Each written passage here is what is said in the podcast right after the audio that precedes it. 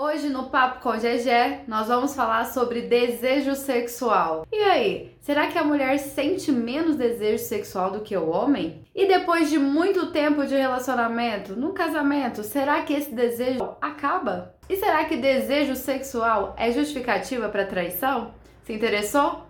Então, vamos conferir o papo de hoje. Mas antes, tem aquela conversa, né? Se inscreva no canal, compartilhe, deixe seu comentário, curta, enfim, ajude a produtora de conteúdo local porque custa zero reais. Bora conversar!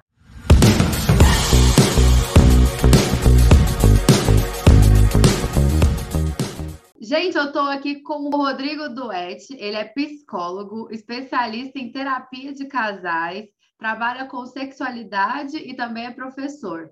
É isso mesmo, né, Rodrigo? Isso é o seu breve currículo. Isso, Jéssica. Quero agradecer muito aí pelo convite, pela oportunidade de ajudar pessoas a ter maior, ter maior conhecimento sobre essa questão da sua pauta, que é importantíssima, mas eu vou deixar você falar. Eu que agradeço você ter se disponibilizado aqui para falar com a gente. Então vamos lá, Rodrigo. É, para começar, fazer uma breve introdução aqui.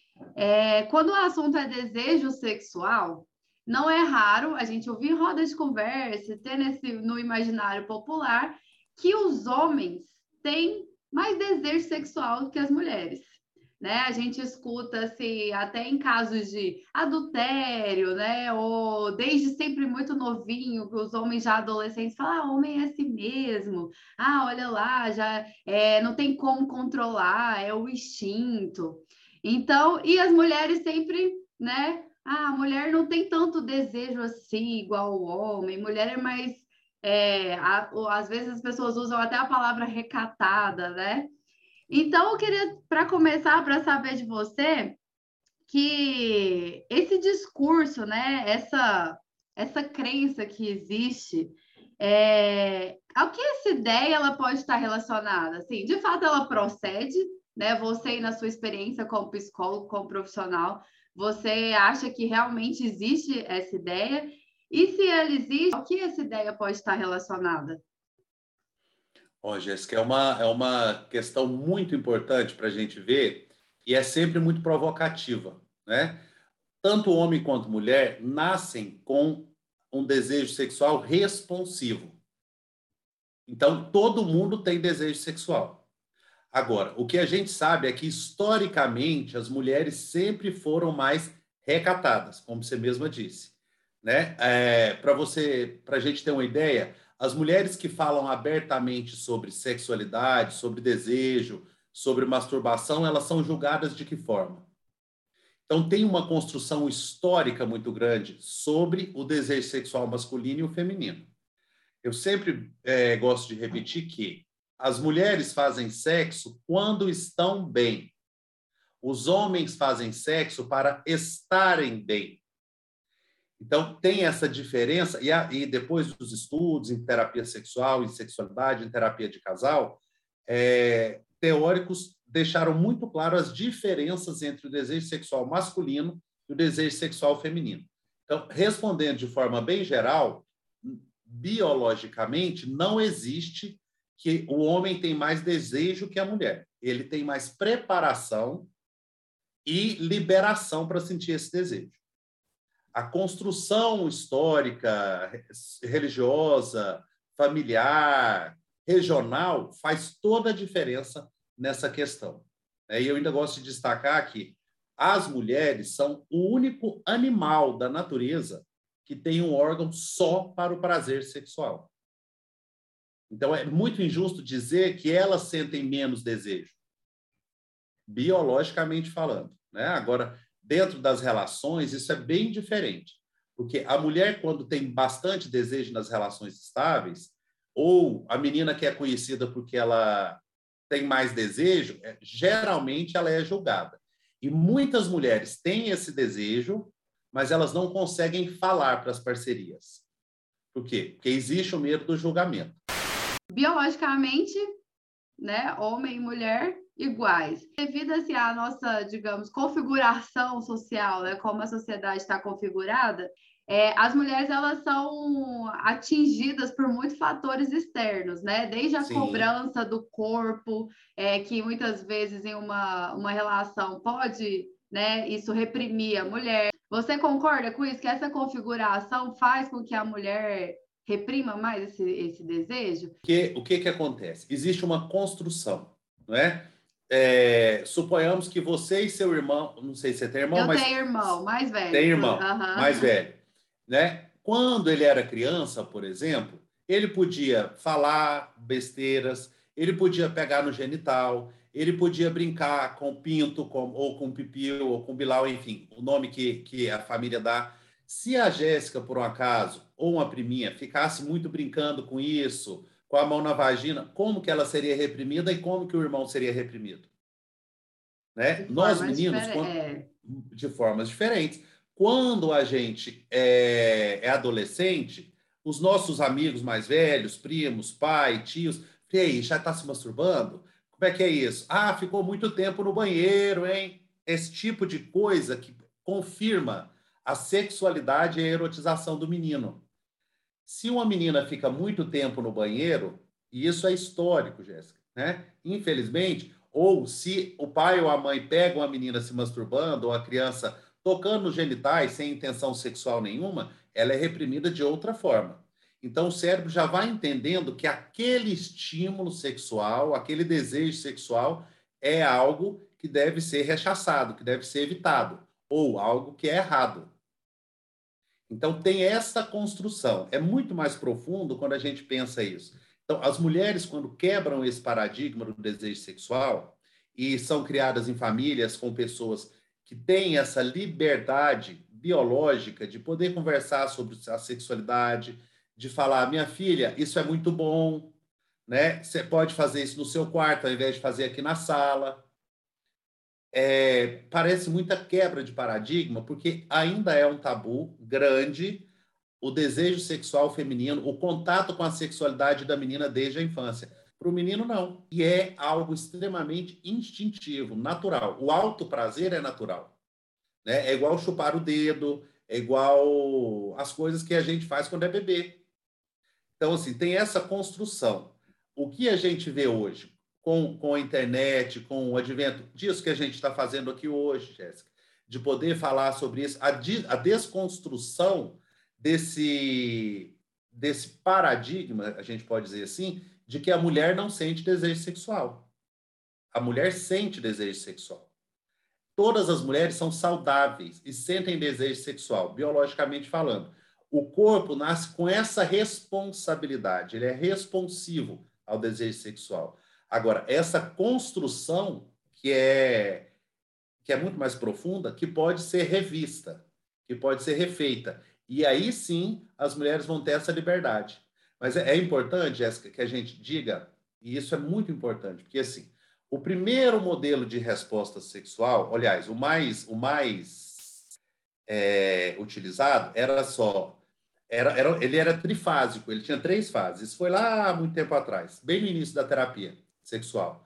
Então, ele tinha excitação, platô e orgasmo e resolução. Então, é, desculpa, quatro fases excitação, platô, orgasmo e resolução. Excitação é esse momento que a pessoa começa a se excitar, platô é entre esse início do sexo e o orgasmo, orgasmo, que é o que todo mundo conhece, e a resolução. Só em meados da década de 70 que veio uma outra moça, uma estudiosa chamada Ellen Kaplan, que estudou especificamente a fase do desejo.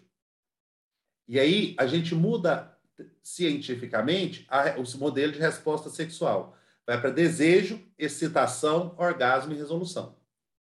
Por quê? Você vê o quanto isso é grande, que o desejo sexual da mulher e nem do homem, nesse primeiro modelo, eram, eram vistos, eram estudados.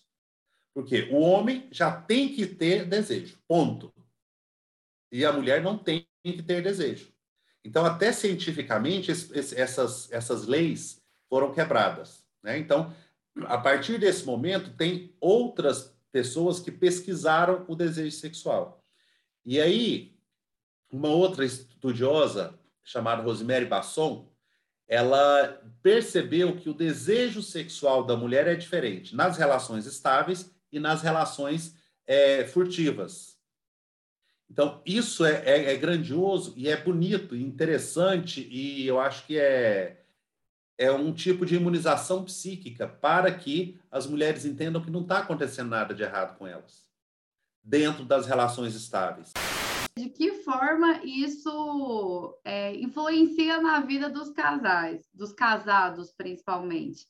Porque quando você tem uma relação já, né, é, longa, estabelecida, uhum. estabelecida, uhum. esse desejo sexual ele, ele muda, né? Ele não é mais o mesmo desejo do início do relacionamento, geralmente. É... Eu, eu, eu costumo chocar às vezes, Jéssica, porque não é que ele muda, ele morre. Ele morre, é, ele morre. ele vai com Deus. ele vai com Deus. Porque o, o desejo sexual espontâneo que é quando a gente está namorando, você vai, você está namorando ainda, e a gente pensa no namorado ou na namorada, e aí a gente vai e fala assim, nossa, que vontade de sentir aquele cheiro. E aí seu corpo começa a se preparar para um ato sexual, você tem a resposta da, né, da lubrificação, da intumescência vaginal, essas coisas todas. E isso só vai, segundo a Rosemary Basson, só vai acontecer em três momentos. Em novidade de parceria, se tiver com um namorado novo, namorada nova, né? Sim no reatamento da relação, que é quando tem aquelas brigas horríveis, um termina e volta e tem o sexo da reconciliação. Então, pode ter desejo espontâneo aí, ou em determinadas fases do ciclo. Dentro das relações estáveis, mulheres têm, é, a partir da neutralidade sexual, um estímulo. Esse estímulo pode ser sexual, que na grande, da maioria da, grande maioria das vezes não é, mas ele é responsivo.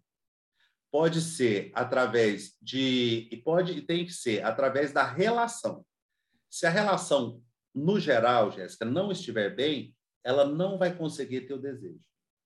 Tem uma frase da Rosemary Basson que é muito importante, que ela fala que as dentro das relações estáveis, o desejo é uma consequência, não uma causa para o ato sexual. Isso quebra tudo que a gente tinha estudado até então. O desejo sexual nas relações estáveis para a mulher, ele só vem depois que a relação está boa. Ele é uma consequência, não uma causa. Para o homem, o, o ato sexual, o ato sexual, ele tende a ser a causa. Eu estou com desejo, eu vou ter o ato sexual, vou ter o orgasmo e está tudo beleza. Para a mulher é diferente.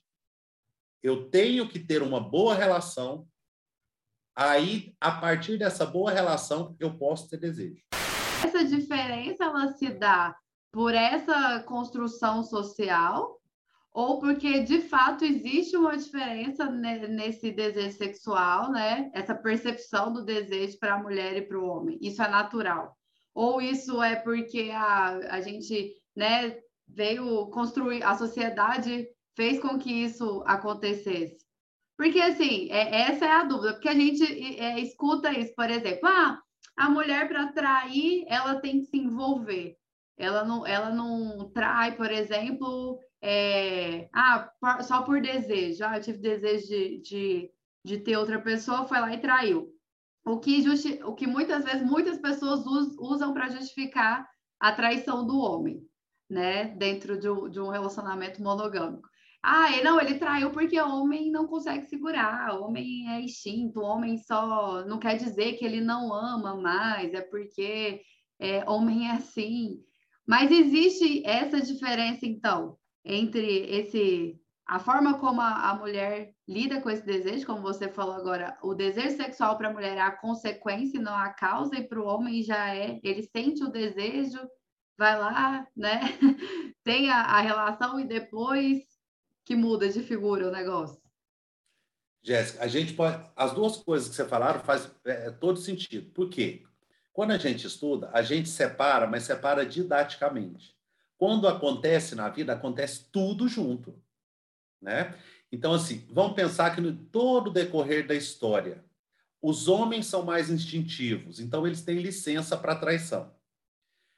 a gente entendendo que os dois corpos têm a mesma responsividade do desejo, o homem sente desejo e a mulher também.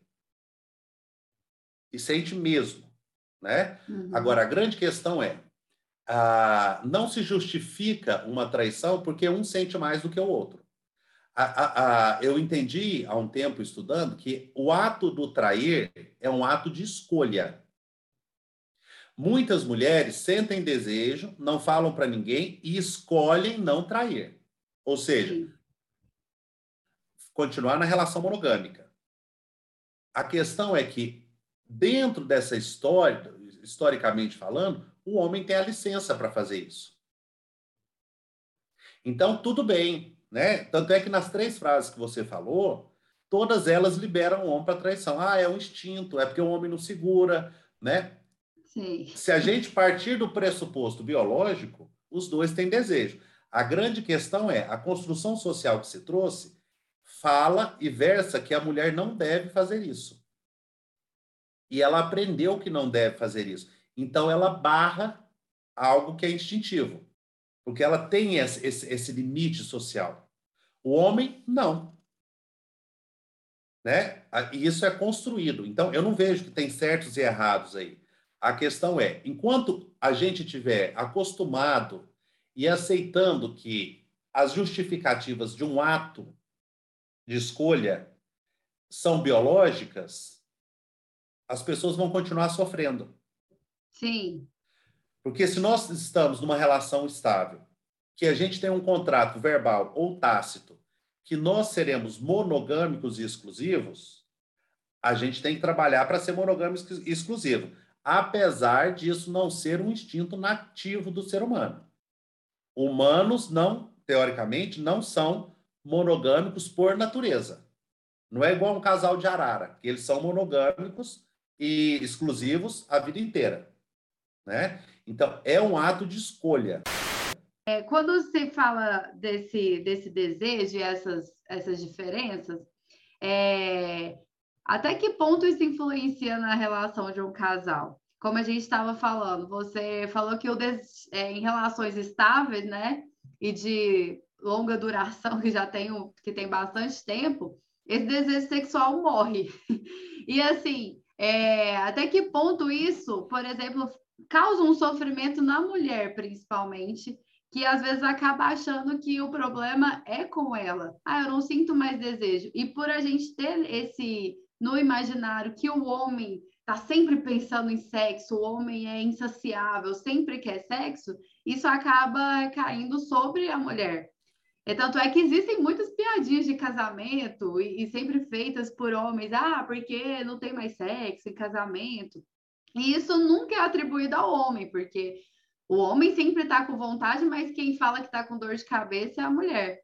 Então, isso é prejudicial também apenas para a mulher ou para o homem que sempre se vê na obrigação de querer sexo, porque se ele não quiser sexo, ele não é, não tem uma masculinidade, ele não é ele não é tão homem ele assim, não é né? tão homem assim. Uhum. Então, até que ponto isso também é, influencia nos relacionamentos? É, Jéssica, sempre acontece muita divergência, porque geralmente as pessoas não conversam e não têm conhecimento sobre isso que a gente está fazendo aqui hoje, que é falar sobre as estruturas do desejo.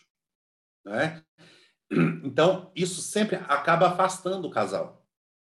Tem pessoas, muitas pessoas, muitas mulheres que mentem o orgasmo, porque se ela não tiver orgasmo, o marido vai procurar outra. E aí vem muita crença, alguns maridos, inclusive. Ah, se quem não tem em casa procura fora.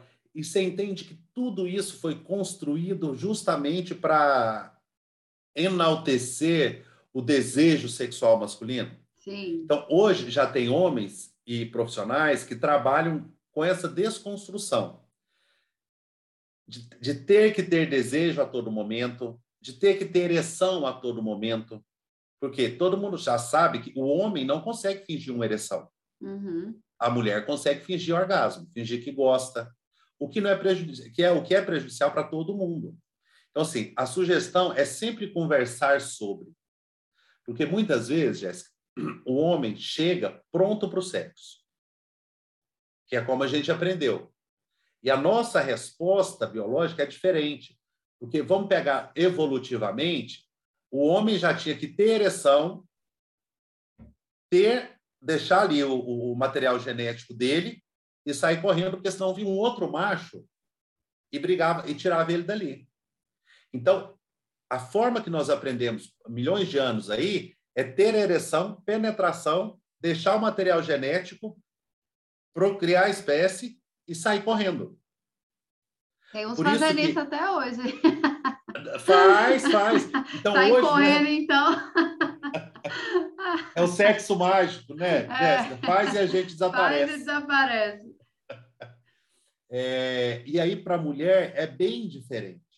Então, tem que tem essa diferença que pode ser combinada entre o casal. Muitas as piadinhas, né, de sexo sem casamento, depois de tanto tempo não tem mais sexo. Então, tudo isso acaba corroborando para as pessoas continuarem desinformadas e tentando utilizar do bom humor para isso. É muito importante também. Mas existe jeito, tem jeito, tem o que eu sempre é uma é bandeira que eu levanto, é do sexo verbal. As pessoas não têm a ideia do quanto conversar sobre sexo dentro do casamento é saudável. E aí, de repente, nós dois estamos casados, aí eu percebo que você não está querendo transar mais, aí eu já começo a achar que você está com outra pessoa, ou porque você não gosta mais de mim, ou porque eu não troquei seu carro, aí você não quer transar mais, e aí vai um tanto de coisa, sendo que é muito mais fácil a gente se informar e conversar. Se isso que nós estamos fazendo hoje tivesse sido feito há 30 anos atrás, claro que seria, a gente poderia ser até preso, enfim, é. Né, cancelado, alguma coisa nesse sentido, mas é, teria muito mais saúde nos casais. Por isso que eu gosto de falar sobre esses temas, que a maioria das pessoas não falam e não gostam de perguntar, porque é uma forma de dar uma vacina psicológica para quando começar a acontecer, a pessoa já tem um tipo de imunidade psíquica. Então, é muito importante saber que tem jeito. E o melhor, a melhor forma, a forma mais rápida, é se despir desse preconceito e conversar sobre o sexo. Falar, olha, amor, assim eu não estou gostando, eu queria que você me beijasse mais. Eu queria que você gastasse um tempinho mais tocando meu corpo, falando que gosta de mim, sabe? Eu queria que a gente pudesse ter tempo para tomar um banho juntos. Eu queria que você não me beijasse só para transar, porque já tem 10 anos que você só me beija na hora do sexo. Você Entendi. entende? E, e tudo e... isso é desconstruído. A gente aprendeu também no passar do tempo que desejo e amor são a mesma coisa. Se eu não desejo, eu mulher, não desejo o meu parceiro, talvez eu não o ame. Tem como separar as duas coisas ou consegue levar uma, uma relação sem o desejo sexual? Assim, qual que é a importância disso dentro de uma, de uma relação? Porque eu já ouvi muito falar assim, ah, não, não escolha o parceiro só por isso, porque quando passarem os anos, o que vai ficar é a conversa, né? É, é a, você precisa ter um companheiro ou uma companheira que, que você se sinta bem ao lado, que então até que ponto isso é tão relevante assim para a relação? Jéssica, é, uma pesquisa do, do ambulatório de sexualidade da USP se eu não estiver enganado, acho que só 25% do, dos casais acham que o sexo é imprescindível para a relação. Aí a gente entra com outra teoria, que é uma teoria de tipos de amor, estilos de amor. Tá? O amor vai se transformando ao longo do tempo. Suponhamos que você esteja casado há 75 anos. Possivelmente o seu corpo, o corpo do seu parceiro ou parceira, não vão ter aquele mesmo desempenho sexual de quando tinha 19 anos. Mas existem outras coisas que são tão importantes quanto a sexualidade, como companheirismo, a qualidade de vida, a saúde, né? Então, assim, sexo é importante, importantíssimo. Mas o mais importante é como se faz o sexo. O que acontece antes e depois do sexo. Né? É, tanto é que a gente vê, na, quando tem brigas em casal, assim, que enquanto o homem não transa com a mulher, ele acha, depois que transa, acha que está tudo bem, resolveu todos os conflitos. Uhum. E a mulher, às vezes, te, transa até tentando resolver os conflitos. Por quê? Ah, o desejo, o orgasmo, ele é só uma parte de uma relação que a gente chama de amor. É muito importante? É muito importante. Mas quando a gente souber que existem muitos casais, por exemplo, é um estudo bem antigo esse, mas é, que a maioria dos casais, eu não sei te falar o índice direitinho, mas a maioria dos casais com mais de 10 anos de relação tem duas relações sexuais por mês. Né? Isso foi um estudo, acho que já tem uns 20 anos isso. É... Mas só que ninguém assume isso. Sim, é, meu Deus, assumir Entendeu? isso é, é, quase atestar um fracasso, né? Exatamente. É. Só que quando acontece esse sexo, Jéssica, ele tende a ser com mais profundidade, com mais intenção, com mais cuidado, né? Quando as pessoas não estão mentindo. Por quê? Porque quando você está numa relação estável, não é só o sexo, é filho, é conta, é doença, é isso, é muita coisa para se administrar, né? Então, assim, as relações, o sexo não é imprescindível nas relações. Tanto é que a gente vê, não sabe, né? Mas, assim, tem notícias de relações que estão há 5, 10 anos, 20 anos sem sexo, quando os parceiros estão bem. Por isso que tudo tem que ser conversado, verbalizado, lá naquela coisinha do sexo verbal que eu te falei. Agora, a gente aprendeu que disponibilidade sexual também é amor. Então, se eu não tenho desejo sexual pela minha namorada ou pelo meu namorado, será que eu amo? Aí, de repente, Fica eu me apaixono por outra pessoa. É, me apaixono por outra pessoa, que é um outro estado do amor. A paixão é um outro estado do amor. Nossa, eu estou sentindo aquele tesão, aquela coisa, não paro de pensar nela e papapá, ou nele, papapá. Por quê? Porque é um outro estado de amor. Por isso que algumas pessoas mantêm relações com amantes muito tempo. Porque tem toda a estabilidade de uma vida a dois, ou, ou em família, né?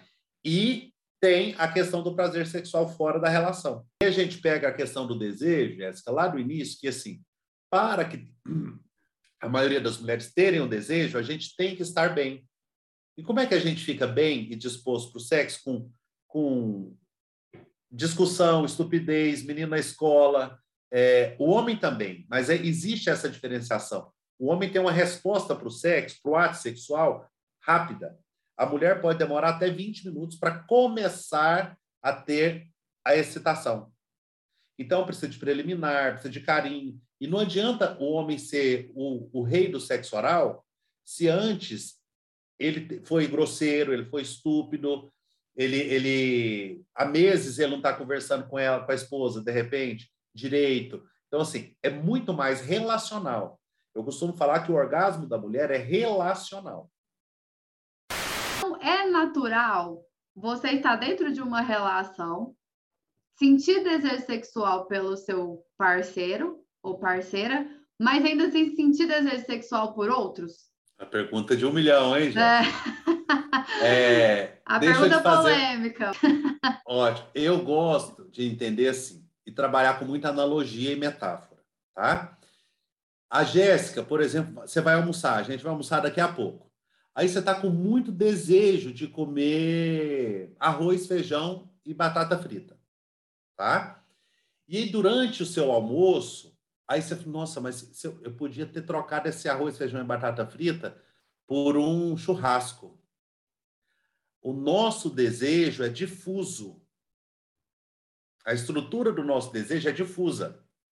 Ela, poucas vezes ela vai só para uma coisa. Quando ela vai só para uma coisa, esse desejo morre. É, isso não é uma condenação. É só a gente entender que hoje eu vou querer comer arroz e feijão. Talvez amanhã eu deseje comer um, um estrogonofe ou um churrasco, enfim, né? Porque é natural que a gente sente, sinta desejo por outras pessoas. Tanto é natural, Jéssica, que nas relações estáveis, é, os casais que assumem que se masturbam, né? Geralmente eles não se masturbam pensando no cônjuge. Eles se masturbam pensando na pessoa do vídeo, ou no colega de trabalho, imaginando outros encontros sexuais que não com o parceiro. Por quê? Porque o parceiro já tem. Então já é um desejo realizado. suponhamos, você quer muito comprar um carro tal. Você está trabalhando há cinco anos para comprar aquele carro tal que custa 400 mil reais. Pá, pá, pá. Aí você comprou o carro. Quando você comprou esse seu carro, você tem desejo de ter o mesmo carro? Não. Não. A realização do desejo indica a morte do desejo. O que não é ruim nas relações estáveis. Por quê? Porque a gente pode construir o desejo com a nossa parceria através da excitação da relação e assumir para nós mesmos que estamos desejando outras coisas.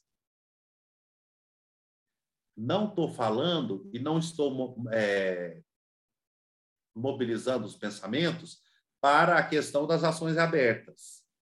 Tá? Mas vamos entender que é natural que a gente sinta desejo na relação ou não sinta desejo e também sinta por outras pessoas. Sim, aí vai desejo... ser o que ah. você vai fazer com isso, né? Exatamente. É o que a pessoa vai fazer com isso. Como que ela combinou esse desejo com, com o esposo ou com a esposa? Né? Como, é, porque não pode se justificar uma traição, a destruição de um relacionamento por conta do desejo.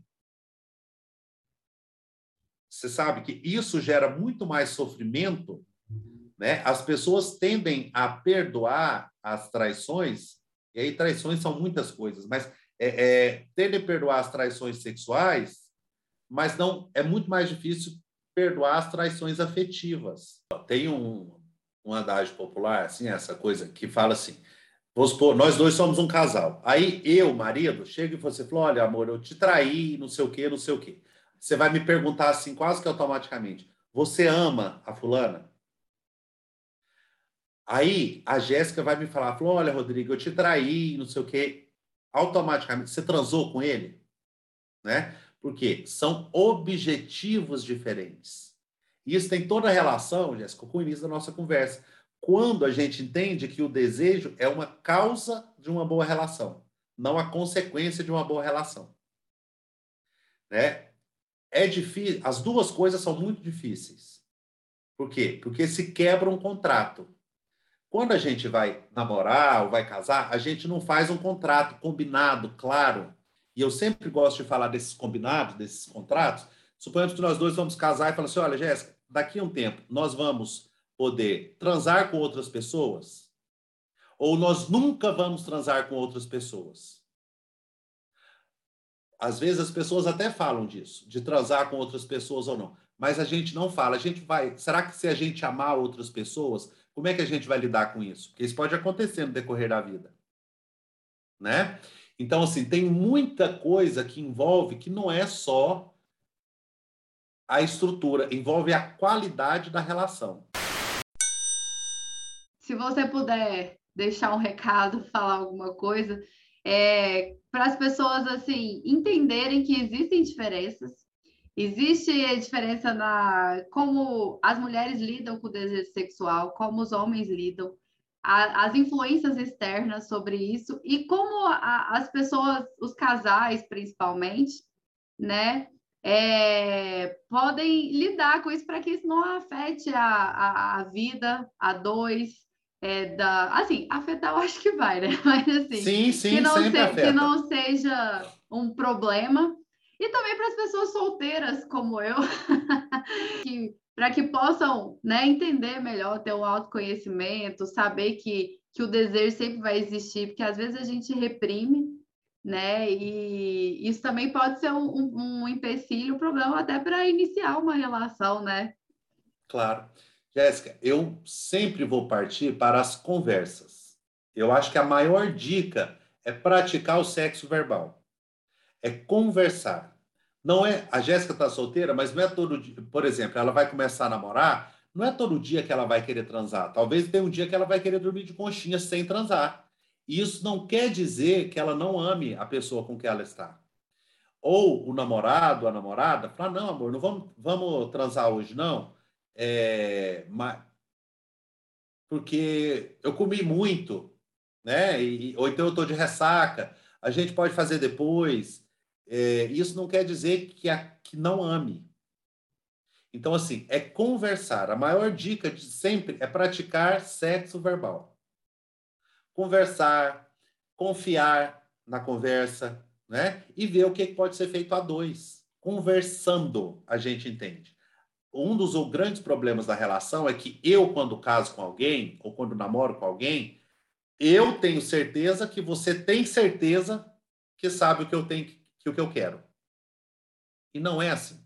Somos pessoas diferentes que estamos enfrentando um desafio muito grande de fazer dar certo juntos. Isso é muito grandioso e é muito complexo.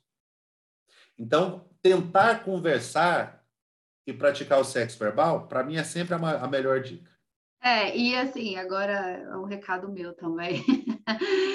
para que todos, homens e mulheres, né, entendam é, sobre o desejo sexual feminino, né? Como a, a, como a sociedade que a gente está inserida influencia nisso, como a configuração dessa sociedade influencia, como as mulheres aprenderam a lidar com isso. E eu acho interessante que os homens, né, que vivem com mulheres, é, aprendam, né, sobre isso, se interessem sobre isso, porque eu acho que tudo flui melhor, né? Quando você entende o que que, que, que se passa. E aí vem a conversa que você está falando. Então, conversar sempre e buscar também, né? Conhecimento, Isso. assistir esse vídeo.